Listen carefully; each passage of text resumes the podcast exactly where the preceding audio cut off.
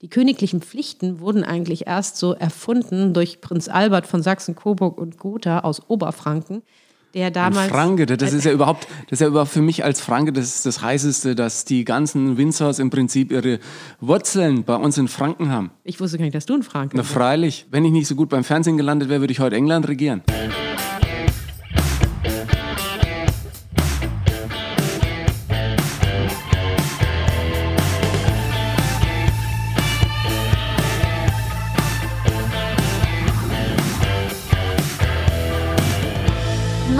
Nomsen.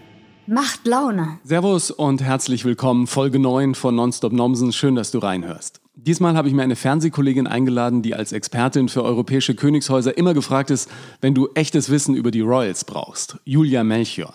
Ihre letzte Doku über die spanische Königin Letizia hat weltweit für Schlagzeilen gesorgt. Julia weiß wirklich, wie der königliche Alltag aussieht. Aktuell ist die Welt der Windsors ordentlich durchgeschüttelt worden und viele Fans sind mehr als nur gerührt vom sogenannten Maxit. Mir hat sich dieser ganze Hype um Königshäuser lange nicht erschlossen. Ich weiß noch, dass ich am Tag des Todes von Lady Diana, es war ein Sonntag, zu Hause vom Bayerischen Rundfunk angerufen wurde und dann bei Bayern 3 eine Sondersendung moderierte, die mich angesichts der tragischen Ereignisse damals auch echt mitgenommen hat. Jetzt redet alles über Harry und Meghan, die ich aus ihrer Erfolgsserie Suits kannte und ihren Rückzug aus der Familie. Goodbye Windsor könnte irgendwie auch eine neue Vox-Serie werden. Mit Julia spreche ich über die Hintergründe dieses im englischen Königshauses so einmaligen Schrittes. Wir werfen natürlich auch einen Blick auf die anderen Königshäuser Europas und klären, ob Mitglied einer königlichen Familie sein am Ende nicht doch auch ein ganz normaler Job ist. Freue dich auf jede Menge Geschichten, die eben nur eine echte Insiderin erzählen kann. Heute also Nonstop Nomsen Royal mit Julia Melchior. Ich wünsche dir als geneigte Hörerin oder geneigtem Hörer viel Vergnügen. Grüß dich, Julia. Grüß dich, Ingo. Mir fehlen ja fast ein bisschen die Kameras. Normalerweise sehen wir uns immer äh, beim Fernsehen. Da bist du unsere royale Expertin. Und dann sind mir ein paar Kameras da. Jetzt so völlig ohne. Ich, ich fühle mich fast ein bisschen nackt mit dir. Ja, mir geht das auch so. Ich musste mich heute gar nicht zurecht machen, um mich mit dir zu Ja, treffen. genau. Ein Bild werden wir nachher schon noch machen. Ähm, die wichtigste Frage vorneweg, also die kriegst du wahrscheinlich momentan jeden Tag. Wie geht's Harry und Meghan? Ich glaube, dass es den beiden jetzt gerade gut geht, weil sie wahrscheinlich ihre kleine Familie genießen und so den ersten Trubel hinter sich gelassen haben, aber das auch erstmal sacken lassen müssen, was sich da in den letzten Tagen und Wochen ereignet hat. Ja, glaubst du, die haben damit gerechnet, dass das äh, medial so einen weltweiten Aufschlag gibt? Die müssen damit gerechnet haben. Manch einer sagt ja sogar, sie hätten es sogar ein bisschen so geplant, dass da eine, eine Strategie dahinter steckt. Das will ich denen jetzt so gar nicht unterstellen, aber äh, die haben mit einem riesen Brimborium geheiratet. Äh, sie sind angetreten, um sich in den Dienst der Krone zu stellen und äh, wollten ihrer Majestät dienen. Und dann kam halt auch sofort das Kind und das, ja, und dann auf einmal haben sie sich jetzt mit einem riesen Paukenschlag zurückgezogen. Also ich meine, das ist jetzt die, die Weltöffentlichkeit hat auf dieses Paar geblickt. Sie waren vorher schon eins der berühmtesten Paare der Welt. Jetzt kennt sie endgültig jeder. Ja, aber war das was, was sich über Monate entwickelt hat, glaubst du? Oder gab es da irgendwie eine Initialzündung, wo sie zu ihm gesagt hat, so Harry, jetzt wir packen unsere Koffer? Also ich glaube, dass sich das über Monate entwickelt hat. Es hat auch einige Anzeichen schon gegeben im letzten Jahr, dass die sich, er hat sich zurückgezogen aus der gemeinsamen Stiftung, die er mit William hatte. Ähm, die, das Büro von den beiden ähm, Brüdern wurde getrennt. Ähm, aber es ist ja doch irgendwie tragisch, weil Meghan hat sich extra taufen lassen, ähm, um zu heiraten. Denn dies, äh, das, ist, das spielt eine wichtige Rolle, äh, damit der Harry in der Thronfolge bleibt. Also sie hat eigentlich schon die Signale gesetzt, dass sie das Ganze mitmachen will. Ähm, und dann wurde ihr das relativ schnell zu viel. Ähm, ich weiß nicht, ob es nicht vielleicht auch damit zusammenhängt, dass es einfach sehr schnell ging bei den beiden. Also sie hat sich, glaube ich, gar nicht so, konnte das gar nicht so richtig umreißen, ähm, was da auf sie zukommt. Die beiden haben sich ja kennengelernt, verliebt äh, und sie ist ja recht kurz vor der Hochzeit auch erst nach England gezogen. Also ich meine, da so richtig ähm, im Wissen, was, was da auf sie zukommt, glaube ich nicht, dass das so war. Äh, die fand es vielleicht cool, den Gedanken, so Prinzessin zu werden. Oder ist sie jetzt, was ist sie, Duchess oder irgendwas? Die Duchess, die Herzogin, ja.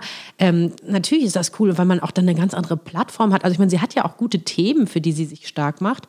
Ähm, und sie hätte dann also auch die Plattform dadurch gehabt, diese Themen ähm, in die Welt zu tragen und durchaus Themen zu besetzen, auch für die Krone.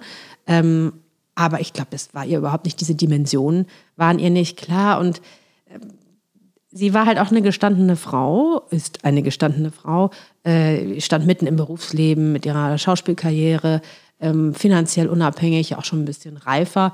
Und äh, sich dann so einzugliedern in so eine traditionsreiche Institution, das ist ihr ganz offenbar nicht so leicht gefallen. Aber die, die Firma äh, war ja Harry zumindest äh, Zeit seines Lebens schon bekannt. Also der wusste, worauf dieses Paar dann zusteuert und welchen Platz es dann für die beiden auch in diesem ganzen Konstrukt äh, Windsor gibt, oder? Ich glaube, Harrys großes Glück ist, dass er der Bruder des, des Thronanwärters ist und ähm, sich deshalb so ein bisschen, sagen wir mal so, die Freiheit hatte, jetzt ähm, sich zurückziehen zu können an der Stelle von William hätte er das nie machen können, weil äh, als Thronfolger kannst du nicht sagen, äh, ich gehe, Entschuldigung, nee, ich muss weg. dann ja. hätte es halt wirklich für einen für eine riesen Monarchiekrise gesorgt. Ja. Aber gut, er ist halt nur äh, heute, glaube ich, Nummer 6 oder Nummer 7 in der Thronfolge seit den Kindern von, von William. Und ähm, man braucht ihn eigentlich nicht mehr als Thronanwärter, als, als, als Reserve im Fall der Fälle. Aber er war halt einfach ein wahnsinnig beliebtes Mitglied der königlichen Familie, nach der Queen die Nummer zwei in der Popularität. Und ähm, auch jemand, der einfach viel geleistet hat fürs Königshaus. Und der wird jetzt eine große äh, Lücke reißen. Und das sind ja auch ähm, äh, die, die Aufgaben von Harry, die müssen, müssen jetzt andere Schultern tragen. Ja, aber ich meine, für William ist ja vielleicht gar nicht so schlecht, dass der dann erstmal in Kanada ist. Dann ist der Fokus vielleicht ein bisschen mehr auf ihn gerichtet und vielleicht sagt Charles am Ende doch, ach komm, ich wink die Krone durch und dann mach du mal weiter. Ja gut, ähm, das wäre in der Tat ein sehr ähm, toller Schritt, muss ich sagen, denn ich halte das britische Königshaus durchaus für etwas reformbedürftig im Vergleich auch zu den anderen Königshäusern in Europa. Ähm, liegt vielleicht auch daran, dass diese großartige Königin halt schon seit so vielen Jahrzehnten am, am, am Zepter festhält. Aber ich weiß nicht, Charles hat so lange darauf gewartet. Vielleicht wird er, er rückt ja auch jetzt schon mehr und mehr in die Aufgaben der Königin. Sie zieht sich ja mal so ein bisschen mehr zurück. Also wird sowas wie ein Interimsregent sein. Ähm, ob er eines Tages wirklich sagt, ich wink das durch, ich weiß es nicht, aber das wäre in der Tat äh, ein zeitgemäßer Schritt. Muss ja nochmal sagen, äh, die Queen als äh, politische Institution in England hat ja jetzt keine wirkliche äh, Funktion mehr. Ja? Selbst wenn sie dann im Parlament sitzt, liest sie vor, was andere geschrieben haben, oder? Ja, das ist im Prinzip wie bei allen Staatsoberhäuptern in unseren, zumindest westeuropäischen Demokratien, ähm, dass sie ja eigentlich eher eine zeremonielle Aufgabe haben. Aber ähm, die Königin wird immer so dafür geschätzt, halt, dass niemand eine größere politische Erfahrung hat als sie. Also ich meine, sie war äh, schon Königin, Staatschefin äh, von Großbritannien, als Churchill der äh, Premierminister war und ähm, hat also, ich glaube, inzwischen sind es, ich bin jetzt mit dem Zählen nicht mehr so hinterher, aber also hat 14, einige Premiers erlebt. Also 14 ja? waren es auf jeden Fall, 14 Premierminister.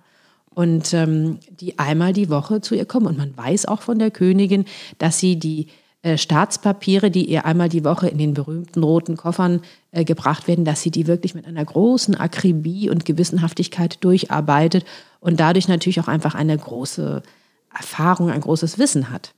Jetzt gibt es ja in England nicht nur den äh, Maxit, sondern auch noch den Brexit. Da hat die Queen gleich zwei große Probleme am Hacken. Äh, welches ist das Schlimmere für England? Also sagen wir mal so, auf die, ja gut, der Brexit, der Brexit ist gut, natürlich das Schlimmere. War eine, war eine Aber den, den Maxit, ähm, den kann sie besser, den hat sie besser gelöst. Da hatte sie einen Einfluss drauf und hat es nicht so dahin plätschern lassen äh, wie beim Brexit. Das hat sie nicht zugelassen, sondern äh, relativ schnell ja doch Entscheidungen getroffen. Ich glaube auch, ähm, dass sie striktere Entscheidungen getroffen hat, als Harry und Meghan äh, erhofft hatten. Jetzt wollen wir mal gucken auf äh, diese Funktion, die das Königshaus in England heutzutage noch hat. Du hast schon gesagt, repräsentative Funktion. Ist natürlich auch Image für England, oder? Die sind schon auch in gewisser Weise Vorbilder für die Menschen, die dort leben, weil das können wir in Deutschland oft gar nicht nachvollziehen, dass sie alle so äh, königstreu sind oder königinnentreu da in England auf der Insel. Also die, die Königin ist ein großes Vorbild, würde ich sagen, ähm, für jeden. Also die ist ja auch wirklich ähm, generationsübergreifend und auch von allen politischen Lagern her. Jeder ähm, schenkt dieser, dieser Königin eine große äh, Achtung, einen großen Respekt. Aber nicht jedes Familienmitglied ist direkt ein Vorbild, das wissen wir ja nun auch, ja. gerade von den Windsors. Äh, wenn wir an Prinz Andrew denken. Ah, das ist ähm, auch noch nicht ausgestanden, die Geschichte, ne? Mit Epstein und so. Ganz im Gegenteil. Aber äh, das war ja schon auch der wichtigste Schritt, dass der sofort zurückgetreten ist von seinen königlichen Pflichten, denn der richtet ja einen großen Schaden an. Ja. Aber was, was sind diese königlichen Pflichten überhaupt? Nun gut, also ähm, im Prinzip sind es erstmal die, also die, die Staatschefin, die Königin hat ja ganz klar äh, definierte Aufgaben. Qua Verfassung, Rolle, ne? In ihrer Rolle. In England gibt es witzigerweise keine geschriebene Verfassung, aber trotzdem, ähm, es ist. Äh, eine, es ist klar vorgegeben, welche Rolle die Königin hat. Die königlichen Pflichten wurden eigentlich erst so erfunden durch Prinz Albert von Sachsen, Coburg und Gotha aus Oberfranken, der damals. Ein Franke, das ist ja überhaupt, das ist ja überhaupt für mich als Franke das, das heißeste, dass die ganzen Windsors im Prinzip ihre Wurzeln bei uns in Franken haben. Ich wusste gar nicht, dass du ein Franke bist. Na, freilich. Also, wenn ich nicht so gut beim Fernsehen gelandet wäre, würde ich heute England regieren. ja, also im Prinzip ist er wirklich, also der, der, ähm, der Vater der sogenannten Wohlfahrtsmonarchie. Denn Prinz Albert ist angetreten im 19. Jahrhundert, hat die mächtigste Frau der Welt, Queen Victoria, geheiratet. War im Übrigen eine große Liebesheirat. Und ähm, die haben ja auch irrsinnig viele Kinder gehabt, also so, dass heute alle Königshäuser mit denen verwandt sind. Und das Haus eigentlich auch noch Sachsen, Coburg und Gotha heißen müsste, wäre da nicht der Erste Weltkrieg gewesen. Aber Prinz Albert, der hat es also wirklich ähm, geschafft, ähm, dieser Monarchie, die eigentlich ein wahnsinnig schlechtes Image hatte, nach den Hannover-Königen, die dort regiert hatten. Ah, die waren ähm, damals schon so, die Hannover-Könige. ein bisschen, so ein bisschen haben sie es im Blut. Ähm, und der Albert hat es geschafft, ähm, dieser, dieser ganzen Monarchie in England ein neues Image zu geben und hat im Prinzip die äh, Wohlfahrtsmonarchie gegründet. Ähm, auf die sich eigentlich die königlichen Familienmitglieder heute noch beziehen, auch in anderen Königshäusern, nämlich Gutes zu tun für die Gesellschaft. Ja, das ist ja nicht das Schlechteste. Ne? Ich muss mich ja äh, bei der Geschichte immer wieder daran erinnern, Queen Victoria, die hat ja damals, ich, ich war äh, früher, ähm, ich muss ein bisschen ausholen, ich habe ja früher immer nur Urlaub gemacht, so ähm, bis heute gearbeitet, morgen in Urlaub, abo, fahren wir hin. Und irgendwann war ich auf Grenada, da gab es irgendwie einen günstigen Flug über Mauritius, nee, nicht Mauritius, wie heißt das andere? La Isla Margarita oder keine Ahnung, irgendwo da in der Karibik und dann bin ich auf Grenada gelandet. Und jeden Tag rumgefahren und irgendwo geschlafen, am nächsten Tag weiter rumgefahren. Eine wunderschöne Insel, muss man sagen. Und irgendwann saßen am Nebentisch in einem Hotel äh, so eine sehr nette Runde. Und sagt einer, ach, äh, hier im Urlaub, äh, wir haben morgen Essen, kommst du vorbei, äh, hier diese Richtung, äh, ein paar Meilen. Sag ich, ja, ja, wo, was, wo muss ich da hin? Sagt er, just ask for the tower. Sag ich, okay. Und am nächsten Abend bin ich in der Tat dann mit dem Auto in Richtung äh, dieses Berges gefahren, auf den er mich äh, hingewiesen hatte und fragte dann einfach die Menschen, wo ist dieser Tower? Und dann sagen die, ja, da, drei, Lech drei rechts, zwei links. Und plötzlich bin ich an einem kleinen Schloss, gehe da rein, dann gab es Abendessen. Die fanden es cool, dass da jemand aus Deutschland war. Und ich gehe so durchs Wohnzimmer und sage was ist denn, was hängt denn hier? Da hing im Wohnzimmer die Urkunde, mit der sich äh, Grenada äh, zum äh, Commonwealth bekannt hat und quasi äh, unter das Joch von Queen Victoria begeben hatte, weil die hatten damals, nachdem in Indien irgendwie die Sache nicht mehr ganz so gut lief, eine Insel gesucht, auf der sie diese ganzen Gewürze anbauen konnten. Und Grenada, da regnet da gibt es Muskatnuss, äh, Zimt etc. pp. Und dann haben die schön mal Grenada unterworfen und da waren die ganzen Bilder da. Und das war einer der äh, Nachfahren von denen, die quasi einst kamen, um die Insel dem äh, großbritannischen Königreich zuzuführen. War äh, sehr, sehr interessant. Von daher finde ich es immer noch irgendwie wirklich bemerkenswert, dass äh, Königshäuser, und da sind ja die Engländer nicht die einzigen gewesen, die in der ganzen Welt sozusagen ein bisschen rumgeräubert haben, heute als diejenigen gelten, die Gutes tun. Ne? Weil es fing ja nicht ganz so gut an für, für die Welt, oder? Wie würdest du das sehen? Ja gut, das ist eine der ältesten Institutionen der Weltgeschichte. Insofern ja. haben die... Das ist ein paar ähm, Jahre her, ja. haben die also solche und solche Zeiten gehabt. Aber heutzutage sind die Monarchien, ja, im, haben sie halt auch eine große ähm, vorbildliche Rolle zu erfüllen. Und Jetzt kommen wir wieder auch auf Harry und Meghan. Die sind natürlich auch deshalb so bekannt, weil die Königin halt heute auch noch Staatsoberhaupt, glaube ich, von 15 Commonwealth-Königreichen ist, von Australien bis Kanada. Und ich meine, nach Kanada verschlägt die beiden jetzt gerade. Sie bleiben quasi äh, im, im Bereich der äh, Königin. Im Einzugsgebiet der Krone ja, genau, sozusagen. Im Einzugsgebiet ja. der Krone. Also ich glaube, vielleicht ähm, festigt das auch die, die, die Beziehung der, der Kanadier zur, zum britischen Königshaus oder zu ihrer Königin ähm, auf der anderen Seite ist es ja auch sehr umstritten von den Kanadiern, weil die sagen, auch für die Sicherheit von denen wollen wir jetzt auch nicht aufkommen. Ja, das muss man mal wirklich unterm Strich sagen. Das kostet einen Haufen Geld, wenn Könige reisen, oder? überhaupt, wenn Könige leben? Ja, klar. Also ähm, ich bin ja auch oft für meine Dreharbeiten dann vor Ort und äh, wenn Königin Letizia von Spanien in Nordspanien eine Schule, ein Schuljahr eröffnet, dann stehen halt auf allen Dächern die Scharfschützen. Ne? Und das ist irgendwie auch erschreckend, ne? Ja, gut, in Spanien ist halt einfach auch noch die Sicherheitslage eine ja. andere. In England wird das ähnlich sein. Ähm, in anderen Königreichen, Skandinavien und so, können die sich freier bewegen.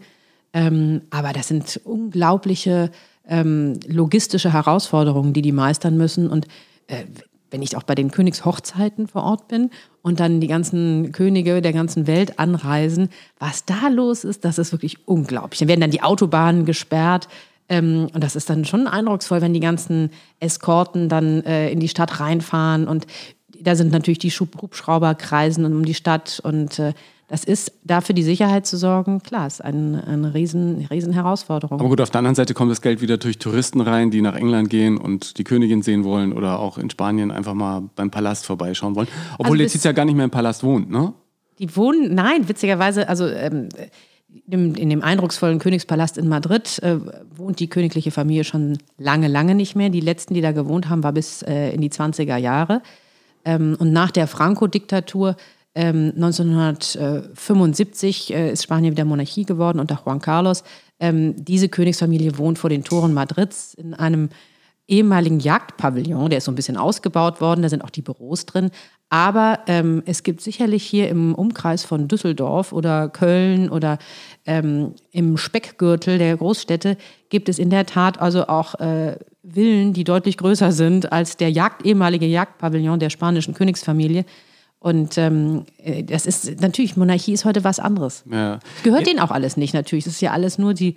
Sie also die dürfen es nutzen. Genau. Und kriegen aber auch vom Staat Geld, oder? In den meisten Ländern, also diese Apanage. Wie, ja. wie, wie, viel ist das dann? Das ist ganz unterschiedlich. Also ähm, Spanien ist eines der bescheidensten Königshäuser in Europa. Äh, der König kriegt, ich glaube, um die 270.000 Euro quasi als Gehalt jedes mhm. Jahr. Zahlt aber keine Miete, oder? Für den Jagdpavillon. Nein, er zahlt keine Miete. Ähm, und es gibt auch immer noch ein extra Budget für Repräsentationskosten. Also wenn dann irgendwie eine Audienz ist und Häppchen gereicht werden oder die, die Garderobe der Königin, die kriegt auch ein eigenes äh, Gehalt. Aber ähm, das variiert also auch sehr. Die Maxima von der Niederlande verdient das Dreifache von Letizia von Spanien und dabei muss natürlich Letizia, hat viel mehr Spanier eigentlich, äh, ja. die, sie, die sie vertritt. Genau. Also es ist schon sehr unterschiedlich. Muss sich um viel mehr Spanier kümmern, ja. Was ich ja interessant finde an dieser Harry und Meghan Geschichte, dass du sagst ja, die sind Vorbild und die wollen ja jetzt offensichtlich ihr eigenes Leben leben und haben keine Lust mehr, da von der Krone in Anführungsstrichen so ein bisschen in eine bestimmte Richtung getrieben zu werden. Glaubst du, dass das auch viele Menschen motiviert zu sagen, ich, ich will auch nicht dieses Leben leben, das mir andere aufdrängen, sondern ich will einfach mein eigenes Ding machen? Ja, sicherlich. Also es gibt ja auch vor allen Dingen die jüngeren Leute, die das total toll finden, dass Harry und Meghan jetzt ihr eigenes Ding machen. Ähm, die, es gibt viele Nachahmer generell bei den, auch bei den Königlichen. Ähm, aber auf der anderen Seite gibt es natürlich auch diejenigen, die dann sagen, Mensch, ihr habt doch eigentlich äh, jetzt äh, seid hineingeboren in dieses privilegierte Leben, ähm, habt alle Vorzüge davon genutzt und eigentlich müsstet ihr der Gesellschaft auch was zurückgeben. Können sie auch auf anderem Wege mhm. machen, werden sie auch hoffentlich tun. Äh, sie haben ja gesagt, dass sie also mit ihrer Wohltätigkeitsarbeit ähm, weitermachen wollen. Aber dazu fällt mir halt auch die, die Märtha Luise von Norwegen ein, das ist die Schwester von Kronprinz Haakon. Ähm, die hat vor gar nicht allzu langer Zeit ein, ein Interview gegeben und gesagt, sie hat immer ein schlechtes Gewissen gehabt, dass sie unglücklich war in, dieser, in diesem privilegierten Leben, weil eigentlich als Tochter des Königs hat sie alles gehabt und äh, äh, hat die tollsten Menschen getroffen und wunderbar gelebt, aber sie hat sich halt immer fremdbestimmt gefühlt und war da nicht glücklich und hatte ein schlechtes Gewissen, nicht glücklich zu sein. ja, aber ich glaube, das gibt es viele. Also da gibt es viele Menschen, die äh, in einem sehr privilegierten Umfeld aufwachsen und dann halt trotzdem irgendwie nicht immer beste Laune haben. Ich finde ja, dass es echt schwierig ist, wenn du in so eine Königsfamilie reingeboren wirst, so eine Art von äh, Kraft und, und vielleicht auch Ehrgeiz oder Lust zu entwickeln, auf irgendwas zu erreichen. Sozialen Aufstieg gibt es ja da kaum. Also du hast ja quasi, wenn du in einer Königsfamilie groß wirst, keine Chance auf sozialen Aufstieg. Das ist ja schon oberstes Level. Also was willst du denn dann machen? Ja? Und du darfst noch nicht mal, oder habe ich das falsch verstanden als Laie, so richtig was arbeiten. Also du kannst ja jetzt nicht irgendwie Schreiner werden und, und dann einfach irgendwo anheuern und irgendwelche äh, Fußböden machen oder Tische. Also es gibt durchaus viele künstlerische Talente und die dürfen auch ausgelebt werden. Königin Margrethe von Dänemark, die macht die Bühnenbilder oder die Kostüme, also auch beim, bei Theater und Oper. Ähm, das wird also auch gefördert. Das ist auch die große Herausforderung heute, wenn man äh, König und Königin ist, seine Kinder halt ähm, so zu fördern und darauf vorzubereiten, einmal auf diese Rolle, die auf die Zukunft, aber auf der anderen Seite, dass die natürlich auch ein Recht haben, glücklich zu sein und ihre Talente und so auszuleben. also das Recht auf ein eigenes Leben im Prinzip. Ja, also ich denke auch, dass es einfacher ist für den Thronfolger, ähm, weil der genau weiß, ähm, was auf ihn zukommt natürlich hadern die auch alle mit ihrem Schicksal. Siehe Victoria von Schweden, die nun wirklich sehr darunter gelitten hat und das hat man ihr auch angesehen. Die hatte ja lange Zeit auch Essstörungen gehabt, deshalb.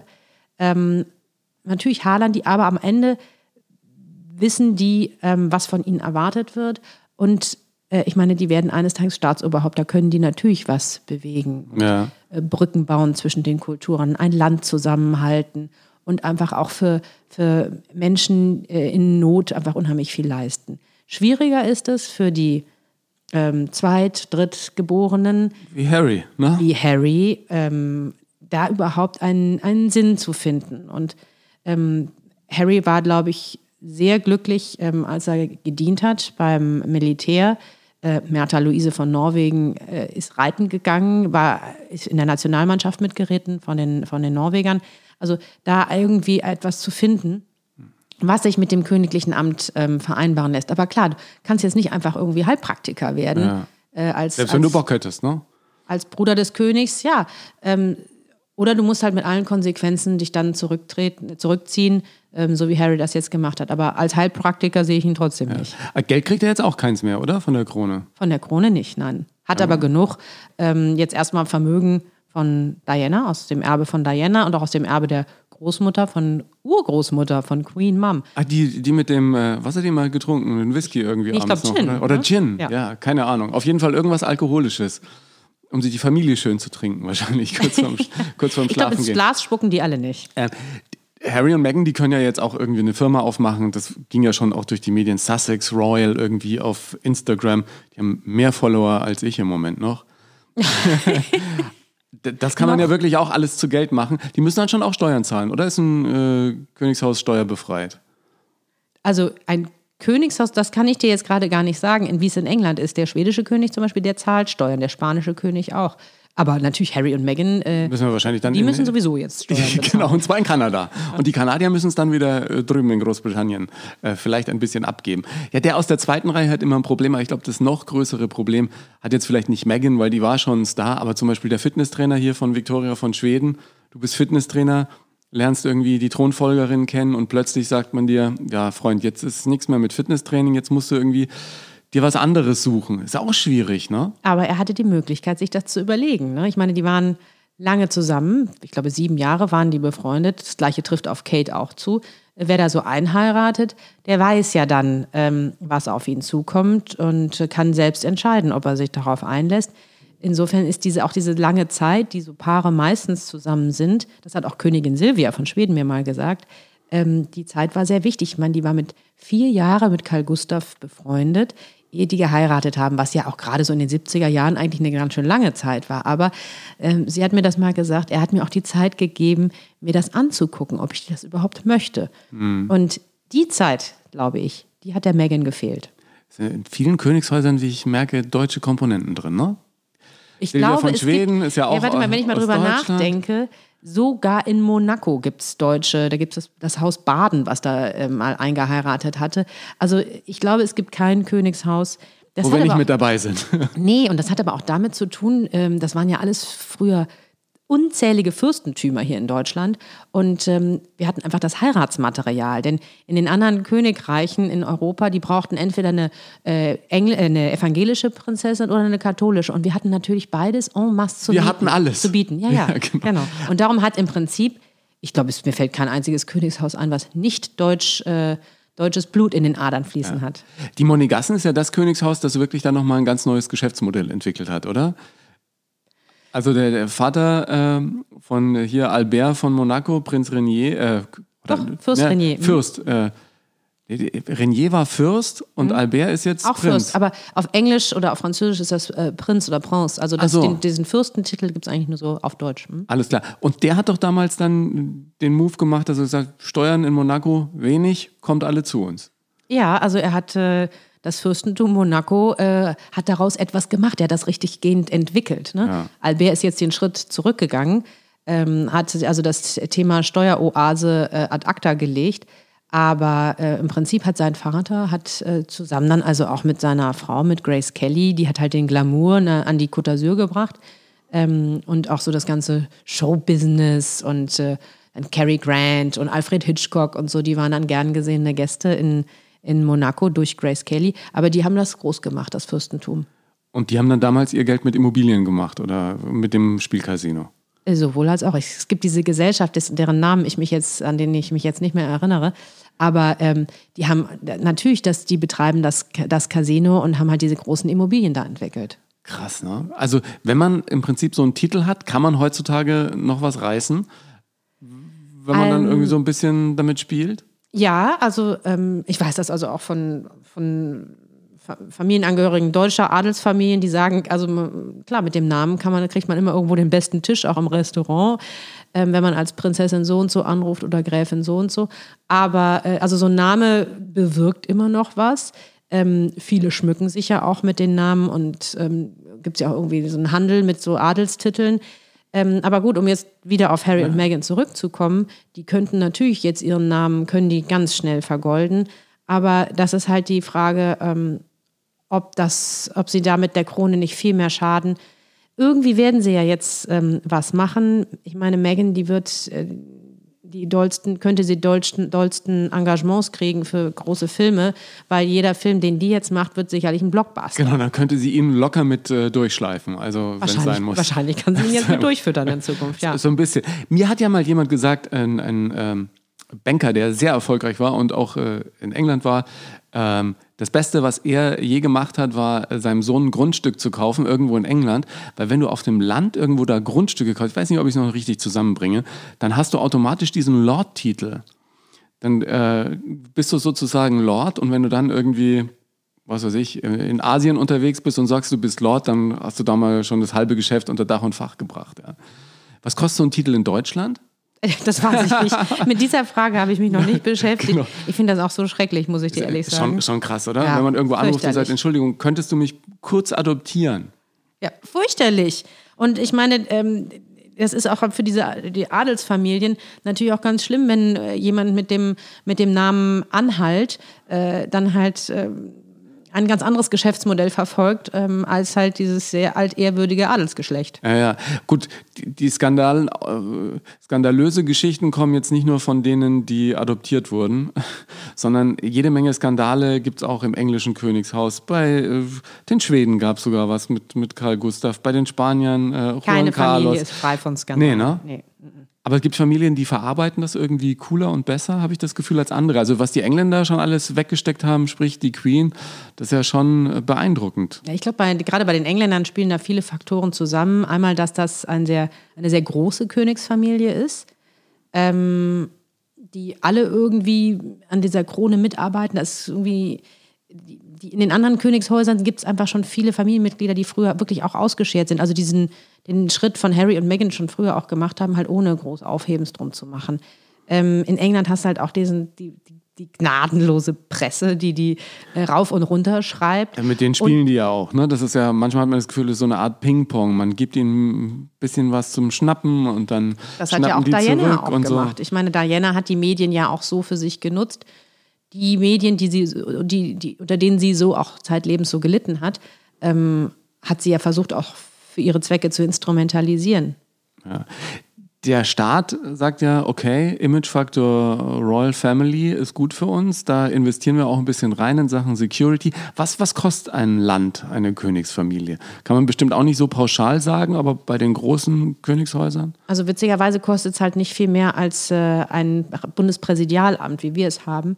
Ähm, auch gerade wenn man Also da, auf den Bürger Steinmeier kostet genauso viel wie eine Königsfamilie. Äh, sagen wir so, die, ähm, der Ste Steinmeier kostet, das kann ich dir jetzt gar nicht so genau sagen. Du, man, müsste, aber, man müsste mal Bus ja. du nehmen jetzt nochmal noch mal einen Bundesbild oder wir, wir machen auch König. Das aber die Kosten, sagen wir so, die Kosten der Staatsspitze, wenn man das alles summiert, sind die Kosten unserer Staatsspitze, also rund um den Bundespräsidenten und auch die ehemaligen Bundespräsidenten, die ja auch Fahrer, Sekretariat. Büro und so weiter, Security. alles haben, ähm, bis zum Lebensende, ähm, sind die Kosten rund um die Staatsspitze in der Bundesrepublik nicht geringer als in anderen äh, Monarchien Europas. Ich rede jetzt nicht von England. England ist ein Sonderfall. Äh, die Niederlande sind auch recht kostspielig. Aber äh, wenn wir jetzt uns mal angucken, die Skandinavier, ähm, Belgien oder tatsächlich die Spanier, die nehmen sich dagegen richtig bescheiden aus. Also wenn man so eine Kosten-Nutzen-Analyse macht, stehen die ähm, Monarchien Europas eigentlich ziemlich gut da. Also die, die sind halt auch ein solcher Wirtschaftsfaktor, ähm, dass die denen mehr bringen, ähm, als dass sie ihnen kosten. Ja gut, es gibt jetzt keine bunten Blätter, in denen du über Steinmeier so viel liest wie über das englische Königshaus oder Harry und Meghan. Nee, Gott sei Dank, aber darum bedienen wir uns ja, Ja, auch an genau. den anderen Königshäusern, dass wir aber da ein von- bisschen mitlesen können. Wenn wir jetzt so Beträge von wie vielen Millionen sprechen wir da? Also in Spanien Milliarden? kostet das die Staatsspitze im Jahr, pass auf, 8 Millionen Euro ungefähr. Ach, halt Das geht ja. Ich glaube, in Großbritannien sind es dann irgendwie äh, an die 50 Millionen, in Schweden an die 14 Millionen. Nagel mich jetzt nicht auf die einzelnen Zahlen ich glaube, fest, wenn aber dem ein paar große Spielraum Kinofilme dreht, dann könnte die sich ein eigenes Königshaus leisten. Das ist, ja, das ist ja wirklich Sozusagen, beeindruckend. Das ist ja. ja. Mhm. wirklich beeindruckend. Und dann hast du noch diesen Fankult. Diese, dieses ganze Zeug aus äh, Königstassen und so weiter. Kommt alles in die Windsor-Kasse in England? Also es gibt Merchandising-Artikel, die in der Tat ähm, zu der, zum Königshaus dann gehören. Ich glaube, das geht dann aber nicht äh, bei denen in die Kassen, sondern es geht dann irgendwie in die Royal Collection, die sich darum kümmert, irgendwie den, den Buckingham-Palast instand zu halten. Das so kostet ja auch ein ungefähr. paar Euro, Jetzt ne? das, äh, wie bitte? Das kostet auch ein paar Euro. Aber das natürlich kostet das ein paar Euro, aber ich meine, wir halten ja auch unsere Schlösser hier instand, nur weil wir jetzt keine Könige mehr haben. Ähm, das Kulturerbe gibt es ja trotzdem. Und es wird ja zum Teil auch Gott sei Dank genutzt. Ähm, äh, Schloss Bellevue, ähm, aber dann gibt es halt auch die Stiftung Preußische Schlösser und Gärten. Äh, in Bayern gibt es genau das Gleiche. Also insofern, die lässt man ja dann nicht einfach verfallen. Also instand halten Nein, muss man es trotzdem. Wäre wär blöd. Wollen die Habsburger wollen jetzt wieder Geld haben, ne? Für, äh, das ist noch nicht ausgestanden, oder? Diese Entschädigungen. die Hohenzollern Äh, meinst Die Hohenzollern, Habsburg, Hohenzollern, irgendwo in Nee, Deutschland. Das ist auch ein Thema, in das ich mich jetzt persönlich überhaupt nicht einmischen mag. Ähm, ich kann da nur eine Sache zu sagen. Ich finde, äh, dass da eine sachliche Diskussion darüber geführt werden muss. Ähm, und die müssen das Recht haben, ähm, genauso auf eine Entschädigung pochen zu können, wie andere Familien auch. Aber das müssen jetzt nun wirklich die äh, Historiker, die Gerichte, die Gutachter entscheiden, ähm, wer da jetzt im Recht ist. Jetzt bist du europaweit in den Königshäusern unterwegs äh, und kannst auch mal sagen, wie der Alltag einer Königin so aussieht oder zumindest einer äh, Königsfrau. In Spanien hast du Letizia begleitet, hast dort auch für große Geschichten in der Presse gesorgt, weil das gab es vorher so noch nicht, dass jemand so nah dran war an den Menschen, die das Land regieren. Ja, also ähm, witzigerweise gerade in Spanien. Ich meine, Letizia ist nun auch eine, eine sehr bekannte äh, Königin. In anderen Königreichen weiß man ja manchmal nicht. Und so jetzt in Norwegen, wer ist denn da jetzt so gerade? Aber gut, die Spanier sind sehr präsent und ähm, gerade auch in Lateinamerika und so, alle kennen Letizia. Und da hat es tatsächlich noch nie eine Doku gegeben über Spaniens neue Königin. Wie sieht der ihr Tag aus? Du sagst ja vorhin schon, die wohnen in einem alten äh, Jagdhaus, Jagdpavillon, ja, ja. Jagdpavillon. ähm, haben die jetzt viele Nannies, viele Köche oder regelt da ihren Alltag selber? Sie regelt sehr viel selber. Natürlich haben die Hilfe. Ähm, die lebt eigentlich das Leben einer berufstätigen Mutter. Ich finde immer, ich konnte mich unheimlich gut mit ihr de- de- identifizieren, ähm, weil die genauso diesen Spagat macht. Natürlich möchte die ihre Kinder in die Schule bringen. Das geht Kate übrigens auch so. Sie versuchen es ja auch. Ne? Ähm, und die wollen nachmittags, wenn die Kinder aus der Schule kommen, natürlich wollen die so viel Zeit wie möglich ähm, bei ihren Kindern sein. Zumal die ähm, Erziehung der Kinder natürlich eine große Rolle spielt. Ähm, und die Kinder auch darauf vorzubereiten, auf, äh, auf die Öffentlichkeit und den Umgang mit sozialen Netzwerken und sowas. Die müssen ja auch in gewisser Weise auch beschützt werden, diese Ja, sie ist Kinder. ja auch noch Journalistin, Letizia, von daher Ja. weiß die, wie es geht. Allerdings, also die müssen einen großen Spagat machen. Ich bin mit der Königin von Spanien nach ähm, Mosambik geflogen und dann kam sie also auf mich zu im Flugzeug und sagte, wie geht's dir? Und ja, toll, dass du mitkommst mit nach Mosambik. Wie hast denn du das zu Hause geregelt? Weil ich halt auch eine Working Mom bin. Und, ähm, und dann habe ich ihr das gesagt, dass es mir schon auch schwerfällt, so ein paar Tage jetzt wieder wegzufahren. Und dann sagt sie, es geht mir auch so, meine Tochter hat gerade zwölften Geburtstag und ich bin nicht da. Und das ist dann, das ist, natürlich müssen die auch einen Riesenspagat machen.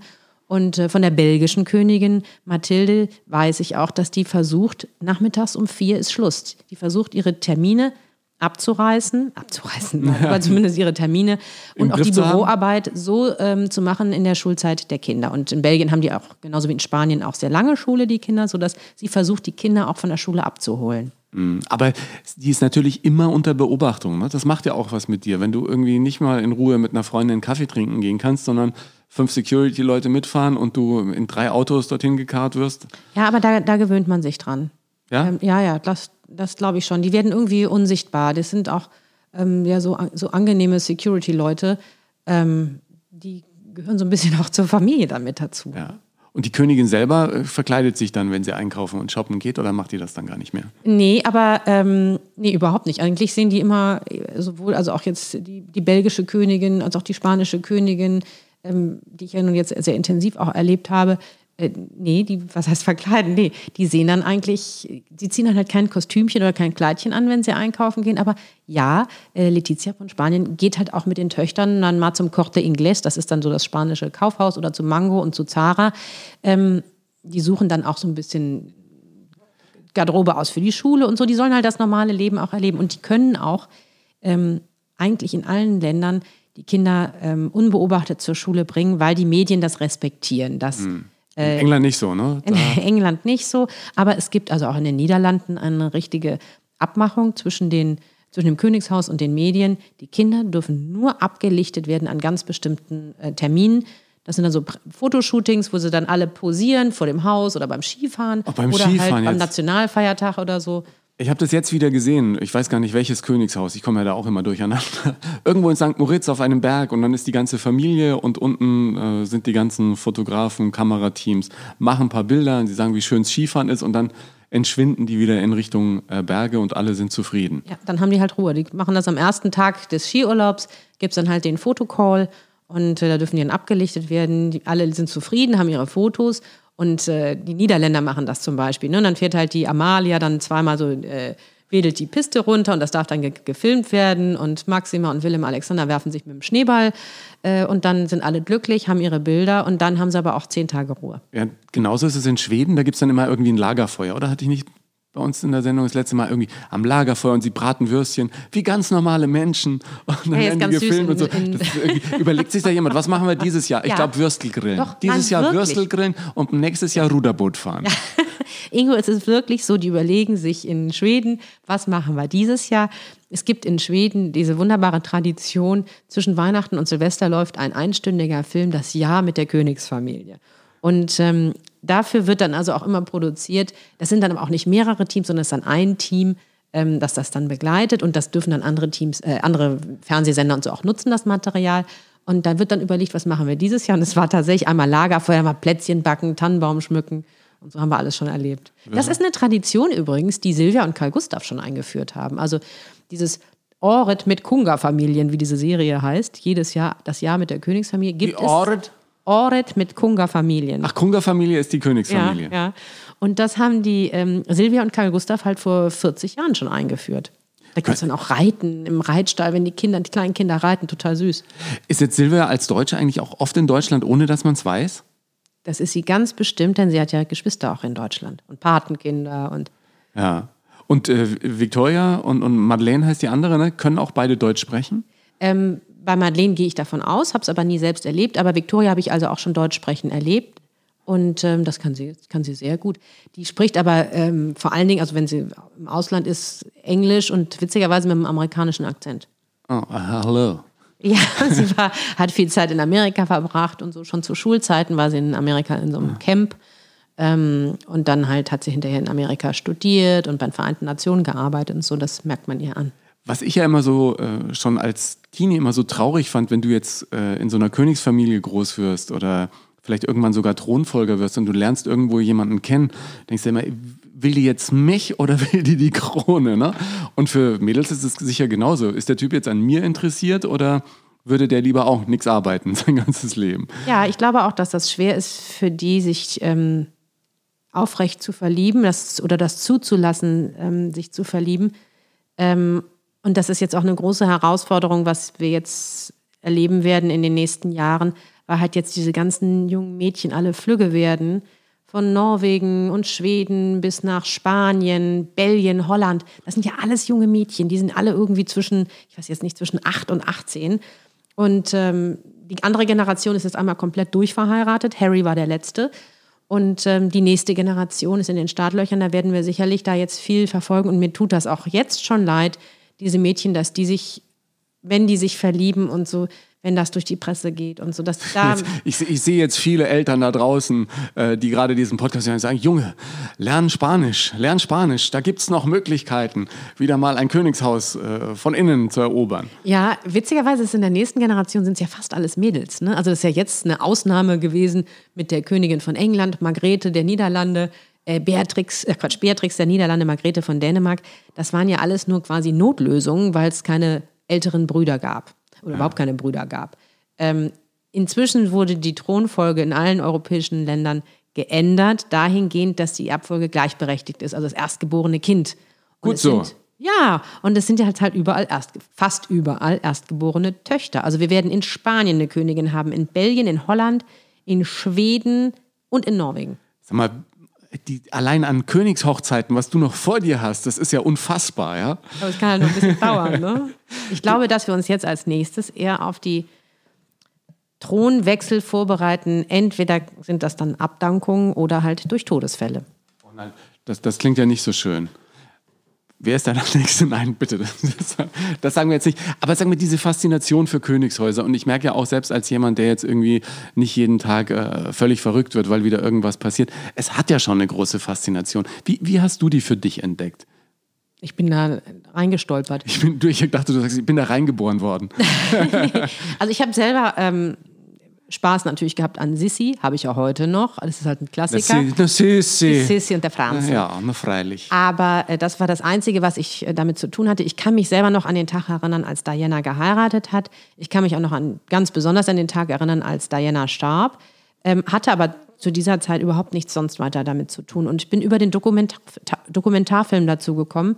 Ich habe halt ähm, ZDF-Redaktion Zeitgeschichte, Guido Knopp. So ist es. Das ist mein äh, Ziehvater sozusagen. Und für Guido Knopp habe ich halt zuerst auch andere Themen gemacht. Kriegsgefangene in der Sowjetunion, Stalingrad. Hitlers Helfer? Nee, da war ich noch nicht das, dabei. Das war vor ich deiner bei, Zeit. Er war bei Hitlers Manager, da war ich dann dabei. Ja. Ähm, das waren dann die, über die Krupps was gemacht. Und irgendwann ähm, gab Guido Knopp uns den Auftrag, äh, mach doch mal was über die Königshäuser. Und die ähm, Männer in der Filmproduktion, für die ich arbeite, die haben alle sich äh, den Kopf eingezogen. Also es hieß, wir sollen einen Film über Königin Silvia machen. Und da habe ich dann halt den Finger gehoben und gesagt, das könnte ich doch machen. Und ähm, das war mein erster eigener Film ähm, und das war ein Riesenerfolg. Und dann kam als nächstes der Auftrag, mach doch mal was über Kronprinzessin Victoria. Dann hat Victoria sich verlobt, dann hat Victoria geheiratet, dann kam das Kind. Also es ging alles bei mir los mit den Schweden und aus den Schweden wurden dann alle anderen Königshäuser. Halb zog es dich, halb sankst du hin, ja. Und es gibt äh, immer genug zu tun in Sachen äh, Königshäusern. Diese Faszination verstehst du auch wunderbar irgendwie den Menschen zu vermitteln. Wenn man dann mit einem Handwerk wie du plötzlich Royal-Expertin ist, dann kann ich das noch nachvollziehen. Aber diese Experten für Adelshäuser, die schießen ja wie Pilze aus dem Boden. Also manchmal denkt man, jeder, der einmal die neue Post gelesen hat, äh, firmiert schon als Adelsexperte und äh, schießt sich quer durch den medialen Wald in Deutschland. Wie siehst du das? Also die sind sehr gefragt. Ne? Also jeder will äh, in jedem Medium soll halt jemand auch was dieses, dieses Thema bedienen. Sie sind sehr gefragt. Und was ich auch oft erlebe, dass ich halt auch ähm, erstmal irgendwie für mein Standing ähm, mich rechtfertigen muss. Also auch bei den Königshäusern? Nee, das nicht. Nee. Bei den Königshäusern Gott sei Dank nicht. Aber wenn ich mal in so einer Talkshow sitze oder so und die anderen Gäste, ähm, die gucken dann so ein bisschen, äh, Adelsexpertin, was ist das denn? Ja, ähm, es ist ein Thema, bei dem alle mitreden. es interessiert ja jeden. Ne? Ja. Also äh, in allen Generationen, jeder weiß, was gerade bei, was, was den, wie der Maxit äh, die, die Medien bewegt und jeder hat da irgendwie was zu, zu sagen, jeder hat eine Meinung dazu. Ähm, und das macht es halt auch ein bisschen schwer, weil irgendwie jeder dann meint, irgendwie Experte zu sein.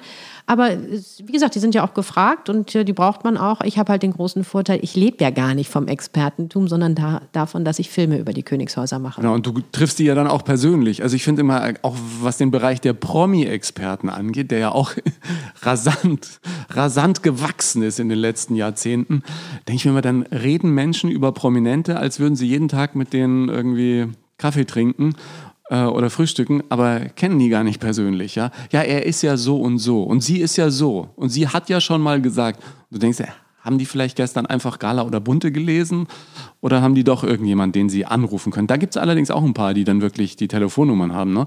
aber die sind auch sehr rar gesät, kann ich aus meiner eigenen Erfahrung sagen. Ähm, wenn wir die Königshäuser in Europa uns angucken, das ist ja dein äh, Spezialgebiet, die sind ja so die klassischen Königshäuser, die ich auch schon immer im Hinterkopf hatte wenn es um Königinnen und Könige geht. Die asiatischen Königshäuser sind nochmal eine ganz andere Abteilung, oder? Ja, ähm, auch gar nicht so von Interesse leider hier in, äh, in, in, Deutschland. Wir hatten auch schon mal versucht, was über äh, den König von Thailand zu machen, ähm, Kaiser von Japan ist leider gar nicht so gut eingeschaltet im Fernsehen, weil es an mich eigentlich so wahnsinnig interessant ist. Weil die so wahnsinnig weit weg sind auch, ne? Die sind zu weit weg ähm, und die Traditionen sind uns irgendwie einfach auch nicht, nicht, nicht so vertraut und die Personen nicht. Ähm, Japan vielleicht am ehesten noch von Interesse. Das japanische Kaiserhaus ist einfach auch sehr eng verbunden mit den europäischen Königshäusern und so. Jetzt, als der Kaiser von Japan gekrönt wurde, waren auch alle da. Also wirklich jedes europäische Königspaar ist dorthin gegangen und hat ihm ähm, gratuliert, also zu seiner, zu seiner Thronbesteigung.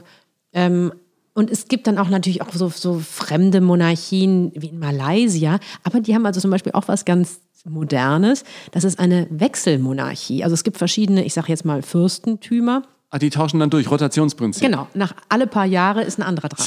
Wie beim FC Bayern, ne? Und das finde ich eigentlich auch nicht schlecht. Also es sind auch irgendwie ganz interessante Impulse, die man von außen kriegen ja. kann. Ähm, aber ich glaube, die einzige Form der Monarchie, wie äh, sie eine Zukunft haben kann, zumindest in unserem äh, Raum, das sind halt die europäischen parlamentarischen Monarchien, die keine politische Macht mehr haben. Aber ähm, es gibt einen klugen Mann, der hat mal über die Engländer gesagt, sie sind eine gekrönte Republik. Das ist eine Republik, in der eigentlich das Volk entscheidet, die sich aber das Ornat des Königtums, Königtums leistet. Und das umschreibt das doch eigentlich ganz gut für unsere Form der Monarchie, wie sie in Europa heute noch gibt. Aber die asiatischen Monarchien sind teilweise viel, viel reicher als die europäischen, oder? Ich glaube, Thailand. Äh, der, der, König von Thailand muss irrsinnig vermögend sein. Der, der am Starnberger See lebt, oder? Ist es der Bumipol? Der Bumipol, oder Bumipol kommt woanders her? Es war, Bumipol war ein ähm, gottgleicher König, der von den Menschen wahnsinnig verehrt worden ist, der auch länger im Amt war als Königin Elisabeth von England. Der ist halt vor ein paar Jahren gestorben und da ist halt sein Sohn äh, inzwischen König, der aber nicht ansatzweise das Standing und das Format seines Vaters hat. Das, das, ist dann, der vom Starnberger See. Ist, ist es dann Bumipol der Zweite oder? Nee, äh, der, der ist, ist Herr Rama, der Neunte oder der Zehnte. Aber weißt du was, da bin ich jetzt quasi die angelesene raus, ja. Expertin, da bin genau, ich jetzt auch raus. Genau. Mhm. Die, auch, auch bei diesem, äh, habe ich nicht irgendwo in irgendeiner Fachzeitschrift, ich glaube, es muss die Neue Post gewesen sein, ich weiß nicht, äh, irgendwo Bilder gesehen von jemandem, der hat dann irgendwie erst seine Geliebte als asiatischer König noch krönen lassen die dann aber wieder rausgeschmissen, irgendwie, glaube ich, nach zwei, drei ja, Monaten. Das wird in der Tat der König von Thailand gewesen sein, der auch seinen Hund ähm, zum Offizier ernannt hat. Der hat auch eine kleine Offiziersuniform, der Hund. Aber äh, gut, über den okay. brauchen wir uns jetzt auch nicht weiter zu Ich glaube, ich muss mal an Starnberger See fahren und mal gucken, wie der Mann wohnt. Ja, das klingt, äh, das klingt mir sehr, sehr spannend. Ähm, die drei beliebtesten Royals in Europa für dich? Ähm, also ich glaube, die beliebtesten wenn Harry, Harry ist schon raus jetzt, ja? Nein, nein, nein, nein. glaube ich nicht. Also das größte Ansehen hat natürlich Elisabeth II., weil die über alle Generationen hinweg äh, und alle Bewegungen und politische Richtungen hinweg, jeder zollt der Respekt, ja. die ist toll, die ist, die, ist die Nummer eins. Ähm, die jüngeren Generationen sind generell populärer als die alten, sprich die Generation Harry, William, Kronprinzessin Victoria von Schweden Und ich glaube auch, das sind dann so, die, die gehören die, unter die top ähm, populären Kate, die einen tollen Job macht, die ja. Frau von William. Und ich glaube, dass ähm, die ist so die, die sichere Bank. Das ist so, dieses junge Paar ist so die Zukunft Großbritanniens. Und die hat auch keinen Stress mit Megan, oder? Das tut mir auch echt leid. Das war ähm, schwierig in den ersten Monaten, dass dieser, dass das auch so, dass die so runtergeschrieben worden sind, das Verhältnis zwischen den Schwägerinnen.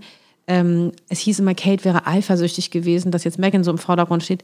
Ich glaube, dass Kate super entspannt in der Hinsicht war und auch ein bisschen froh, dass sie ein bisschen aus dem Fokus gerückt ist, sich ein bisschen mehr um ihre eigenen Kinder kümmern konnte und ähm, quasi das Rampenlicht dann ähm, die Megan nutzen konnte, was die auch sehr genossen hat am Anfang. Aber sind sehr unterschiedliche Typen mit total unterschiedlichen Aufgaben und Erwartungen, die an sie gestellt werden. Und ähm, die eine ist glücklich in der Rolle der, der zukünftigen Königin und die andere ist glücklich äh, in Kanada. Ja, bin mal gespannt, was aus denen wird. Und die drei unbeliebtesten? Oh, also. Oh, das ist gemein, da, oh, ne? Ja, doch, nee, da gibt es auch, auch zu Recht äh, ein, ein, paar. Also ich nehme mal an, dass der äh, Prinz Andrew sicherlich dazu gehört. Oh ja. Ähm, dann der äh, Schwager vom spanischen König, Iñaki Urdangarin, der äh, im Gefängnis sitzt immer noch. Ähm, gut, er ist jetzt kein, kein geborener Royal, aber er gehört halt natürlich auch angeheiratet zur Königsfamilie dazu. Und äh, wer gehört denn, weiß ich nicht. Manchmal immer so punktuell, ne? dass, dass ich dann irgendwie von meiner, also der Johann Carlos, dass der seiner Frau sowas angetan hat. Oder so, ne? Wenn dann so, so Skandälchen hochkommen und die dann doch mal, wie man in Bayern sagt, mal nebenausgegangen sind. Ja, also Juan Carlos ist ähm, eine Person, an der sich, an der man sich natürlich auch unheimlich reiben kann. Das macht ihn halt auch so wahnsinnig spannend, weil er ein großer Staatsmann ist, der Irrsinniges geleistet hat für Spanien, eine ganz spannende Biografie hat. Ich finde, eine der spannendsten Biografien des 20. Jahrhunderts. Und Ohne den hätte Spanien wahrscheinlich auch nicht mehr den Turn geschafft in Richtung Demokratie, ne? Ohne ihn nicht. Mhm. Also er, ist der, er gilt als der Vater der Demokratie und es ist unumstritten, dass der auch die Strippen gezogen hat, richtig. Also dass er nicht nur die Marionette äh, war der Politiker, sondern dass der richtig mit an der Verfassung auch mitgearbeitet hat, um Spanien zu einer Demokratie ähm, zu machen. Und ähm, das ist einfach sein großer Verdienst und auch für die Demokratie zu kämpfen bei einem Putschversuch zum Beispiel 1981 und äh, ein großer Europäer.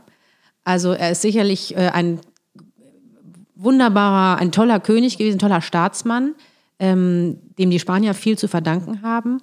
Ähm, aber er hat halt auch so seine menschlichen Makel, seine Fehler und ähm, sagen wir so, es wirft Schatten einfach auch auf seine Regentschaft. Seine, die letzten Jahre seiner Amtszeit werfen so ein bisschen äh, Schatten auf eigentlich die große Leistung, die er vollbracht hat. Aber was total schön ist, ähm, du sprachst ja auch gerade an, der war seiner Sophia nicht so treu. Dieses Ehepaar ähm, ist sich heute im Alter unheimlich nah. Also man sieht die beiden in Madrid, wenn die beiden zum Beispiel essen gehen. Ja, dann gehen die mittags in Madrid ins Restaurant und ähm, er begleitet sie jetzt viel mehr mal in die Oper. Die haben halt schon auch unterschiedliche Interessen. Ne? Aber man erlebt die beiden jetzt viel mehr. Und es gab dieses Jahr zum ersten Mal wieder eine Weihnachtskarte von Juan Carlos und Sophia als Ehepaar. Also früher waren das dann immer irgendwelche äh, Gemälde von Velázquez oder Goya oder El Greco, die dann, zu Weihnachten verschickt worden sind. Und dieses Jahr war es halt so ein total nettes Bild, Juan Carlos und Sophia, wie sie da so stehen. Also unterm Strich äh, nehme ich aus unserem Gespräch mit, Royals sind auch nur ganz normale Menschen, die äh, eine Menge zu schultern haben mitunter, gerade wenn sie nicht aus der Royal Family selbst stammen, sondern eingeheiratet sind. Auf der anderen Seite sich aber auch wirklich ein schönes Leben machen können, wenn sie es richtig angehen.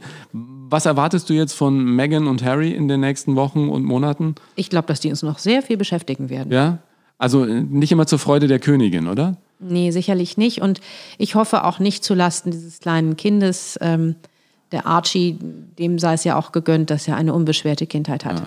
Und ich hoffe, dass äh, Megans Vater jetzt endlich mal den Mund hält. Ich habe den neulich wieder beim Durchsetzen gesehen. Oh Gott, die, die muss sich ja in Grund und Boden schämen, oder? Ich glaube, der bleibt auch, der blieb wirklich nichts erspart in den letzten Jahren. Ähm, ich glaube auch für die, für die Königin muss das schwierig gewesen sein, diese Schwiegerfamilie die quasi dann so zum Königshaus dazu geheiratet hat. Aber ähm, auch das macht die stark, vielleicht als Paar, äh, Harry und Meghan, ähm, weil die halt so auf sich gestellt sind jetzt. Ne? Obwohl sie ja schon ein bisschen die Hosen anhat als Ältere. Habe ich das Gefühl. Ja, aber es ist nur ein Gefühl. Ich, ich kenne ja niemanden. Und vielleicht weiß sie auch ganz genau, was sie will, aber das scheint ja im Zusammenspiel mit der Queen nicht immer das Schlechteste zu sein. Man gönnt dem Harry, dass er glücklich wird. Das hat er sich wirklich verdient. Nach dieser äh, tragischen Kindheit, die der hatte, ähm, wünscht man ihm einfach, dass er glücklich wird. Und das geht vielen Engländern einfach so. Wir wünschen uns für alle Menschen, dass sie glücklich werden, ob mit oder ohne royale Familie. Und in diesem Jahr noch irgendeine Hochzeit auf dem Zettel oder? Nee, so an königlichen Großereignissen. Bald wird Königin Margrethe 80. Ähm, aber sagen wir mal so, Hochzeiten müssen wir noch ein bisschen drauf warten. Margarete, die hat ja auch gut gehalten für ihre 80, ne? Die Ja, ist immer noch toll. fitter und flott dabei. Toll, es gibt kaum eine Königin, die so beliebt ist im Volk wie äh, Margrethe von Dänemark. Ich muss auch mal nach Dänemark, vielleicht nach Kopenhagen noch in diesem Jahr. Dann äh, frage ich mal bei dir, ob es da im Schloss vielleicht noch ein Zimmer gibt oder zwei. Vielen Dank, Julia Melcher. Danke dir herzlich, war schön hier. Julia Melcher, war da nicht eine Menge Stoff dabei, den du hervorragend für den nächsten Smalltalk nutzen kannst? Den Link zu Julias letzter Doku über Letizia von Spanien packe ich dir mit in die Shownotes. Und selbstverständlich haben wir für dich auch eine royale Playlist erstellt mit Songs, die nicht nur den Hochadel Europas erfreuen. Klick dich da einfach mal bei Spotify durch, da sind eine Menge schöne Playlists im Zuge von Nonstop Nomsen entstanden. Wenn du diesen Podcast abonnierst, bei Apple Podcasts eine positive Sternebewertung hinterlässt und ihn auch auf deinen Seiten mit deiner Community teilst, wäre mir das eine große Freude. Und da gibt es ja noch die ersten acht Folgen, die ich dir gern ans Herz lege. Mehr inspirierende Geschichten von Menschen, die es auch ohne blaues Blut ganz nach oben geschafft haben, gibt es in meinem Buch Erfolgsmenschen. Und wenn du Lust und Zeit für ein persönliches Feedback an mich hast, super gern. Vielleicht dann mit einem Post auf Instagram oder Facebook unter den Beiträgen zur Folge. Dir vielen Dank fürs Hören heute und bis zum nächsten Mal bei Nonstop Nomsen.